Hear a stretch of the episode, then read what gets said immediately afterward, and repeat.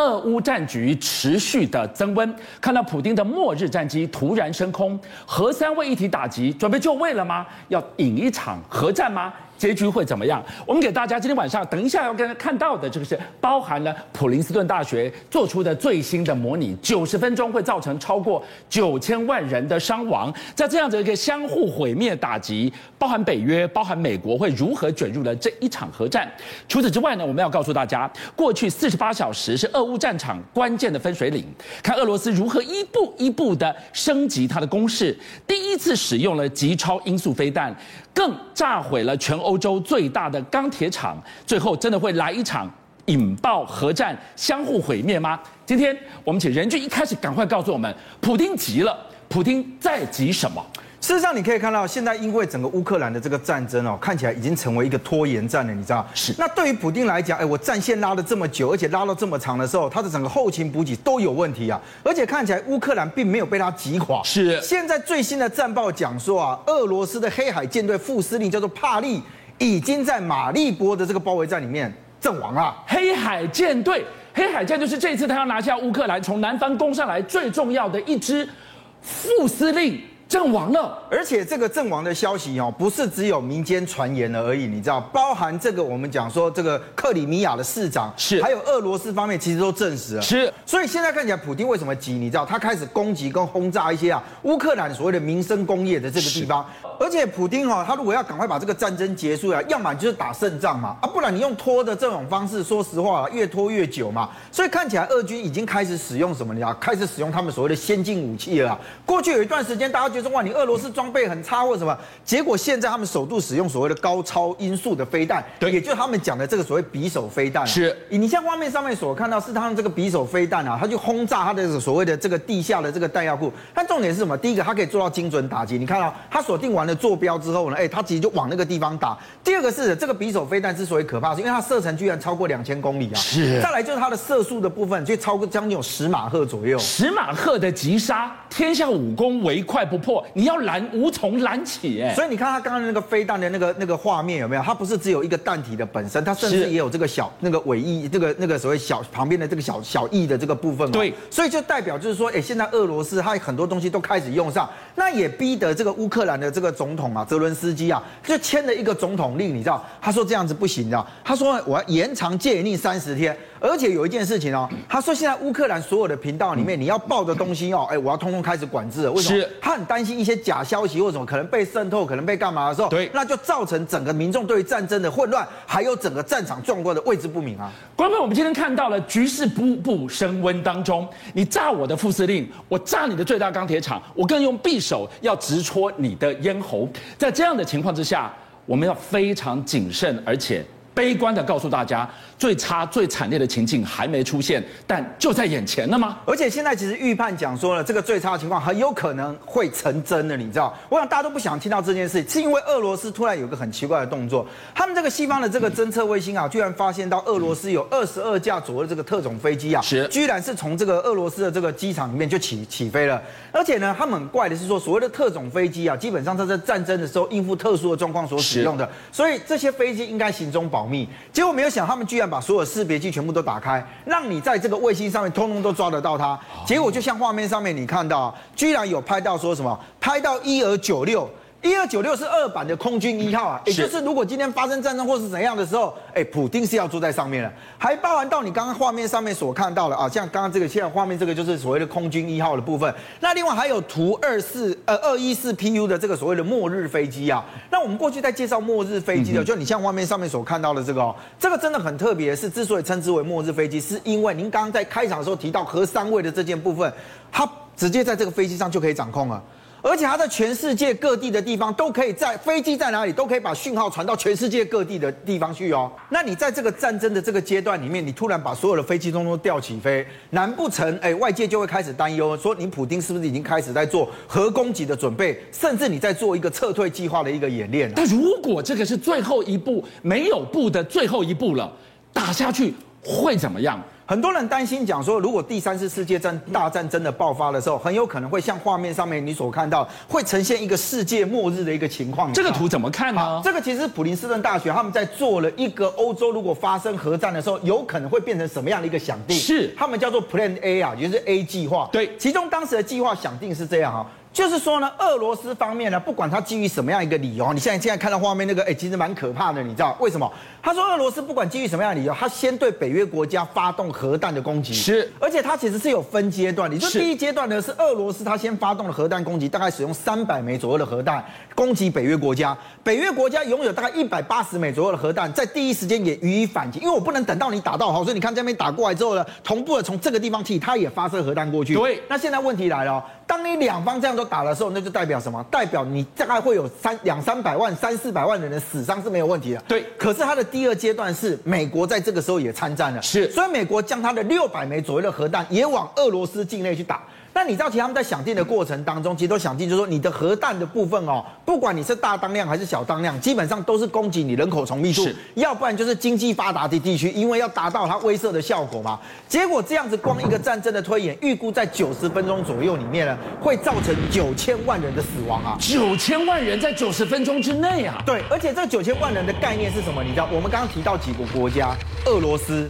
还有什么北约国家，再加上美国，可是其他拥有核武的国家都还没有参战的状况之下，如果现在发动核战争，那你想想看，死伤会有多沉重？普林斯顿的 A 计划模拟真的是把大家吓坏了。家长，我们知道核武是战略型武器，我握在手上，告诉你不要轻举妄动。可没想到一步一步铺排，你看连普林斯顿的这个可怕的模拟推演都出来了。普京他真的这么快就梭哈啦？他最后鱼死网破，相互毁灭吗？我觉得他这个做法其实就是我们常讲这个呃上一个世纪这个冷战的思维似乎又回到了二十一世纪。可是它有几个问题，刚刚您讲到了，就核战呢、啊，它其实在一个相互保证毁灭啊。他就是说我打你是要毁灭为原则的，你也是打我，把我用毁灭做原则。这种情况下，它会达到两个效果。但是我们要想，刚虽然认为很悲观，可是这个俄罗斯的目的是希望北约你不要在这个时候轻举妄动，我要控制全场，你不要破坏我的节奏。第二个。欧洲好不容易已经有八十年的和平了，从上个世纪一九四五年开始以后，好不容易的和平，你想要再破坏吗？他所以他其实在逼迫北约国家，甚至是美国，你不要轻举妄动，否则我真的一定用核武。但问题来了，在欧洲国家或美国的想法，他是认为，我如果也不用回核武来回应你的话，那我是无法彻底来毁灭你俄罗斯的武力跟野心。所以我想这个事情啊，其实大家要考虑是。这个核武当然是最后最后一步，我们不乐见，因为它对最后啊会破坏我们的经济、我们的文明、我们人类的生活，以及呢就整个国家世世界就完蛋了。我想这个双方都要非常非常的谨慎。过去四十八小时，为什么我们讲说普登一普丁一步一步把战事给升级啊？我们都看到的乌南整个乌南的一连串，你看到黑海副司令的过世，还有这个最大炼钢厂的攻击，还有马利波的围城，都锁在乌南。不要忘记了，如果这个城市没拿下。你其实都枉然，就是基辅没拿下基辅，你等于没拿下乌克兰。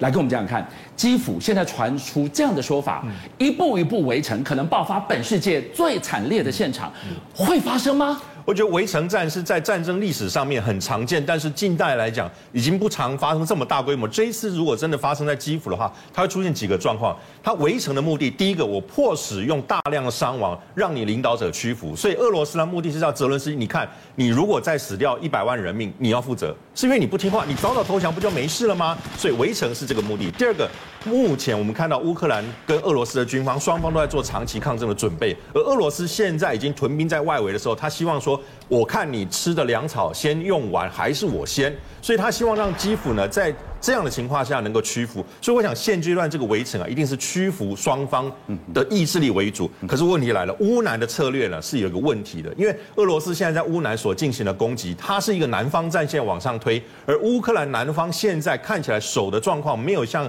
基辅那么好。所以如果乌南这个崩溃的话，我觉得乌俄罗斯盘算是两件事：第一，基辅先投降，那好，早早结束；第二，乌南打到让你泽伦斯基不得不提早喊投降，那这个战争也有可能会提早结束。这个是俄罗斯方面的打算。你历经过围城的残酷现场，你可不可以跟我们描述一下，身处那个现场是多么要生死一线？一九九二年，在波斯尼亚的塞拉维佛就曾经有一个围城，它是长达将近四年的一个围城战，是近代历史上最大的一个围城机会。那在战后，我到了这个波斯尼亚，到塞拉耶佛去，塞拉耶佛它市区可以说是没有一处没有弹孔的，全城市里面都是弹孔。那围城的状况下，它只有两件事情可以活，他的人呢，甚至挖地道，挖地道把人呢运出去到外面去求救，去找物资而已。另外一个就是说，他围城的过程当中，居民抵抗啊，他其实是因为担心种族屠杀，所以围城的状况下，围在里面的人有很重要一件事情，老人、小孩、女人赶快送出去。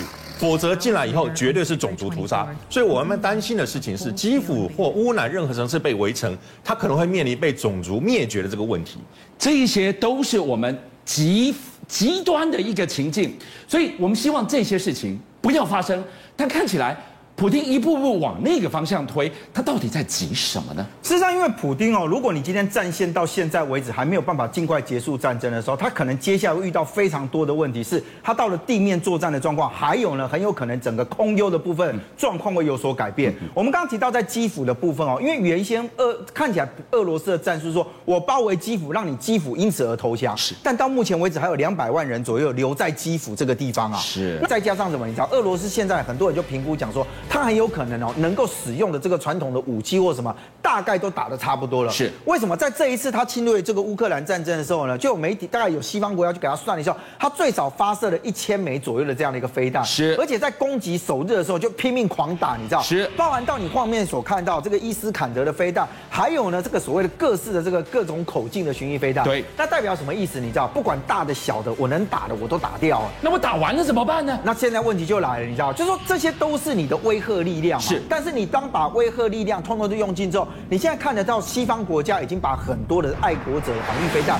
还有爱三的飞弹运到所谓的乌克兰周边国家的机场去了。尤其在波兰那个地方，其实有非常多的这个爱国者防御飞弹。那你现在你说我要再打飞弹，难不成你哎，你认为北约真的不会动吗？现在看到的普丁推演延迟的一个致命的战术失误是。他没有抢下空优，没办法空中的火力掩护，以至于你地面部队被人家瞄准跟打怪一样。而且你看哦，过去我们讲说俄罗斯可能在整体大的空优里面，他有拿到。但是在小区域里面，它可能没有办法尽如人意。是。但现在有一个画面会让大家觉得说，你俄罗斯的这个陆军，你可能要小心一点，你知道？是。为什么？居然有人拍到讲说乌克兰的空军，像画面上这个，而且这个不是有人拍了，你知道？一定是刻意军方流出啊。他就说：“哎，我的战机其实我还在我的乌克兰领空上方飞行，而且我飞得很慢。”是。那代表什么意思？你知道？第一个。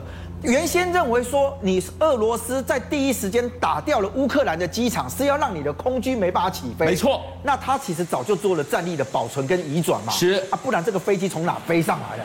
第二个是什么？你知道，我在这里能飞给你看，就代表是你俄罗斯的军队。如果你的地面车辆因为天气的关系，因为你的战场迟滞而没有办法移动的时候，我的空军是可以轰炸你。邀请您一起加入五七报新闻会员，跟俊相一起挖真相。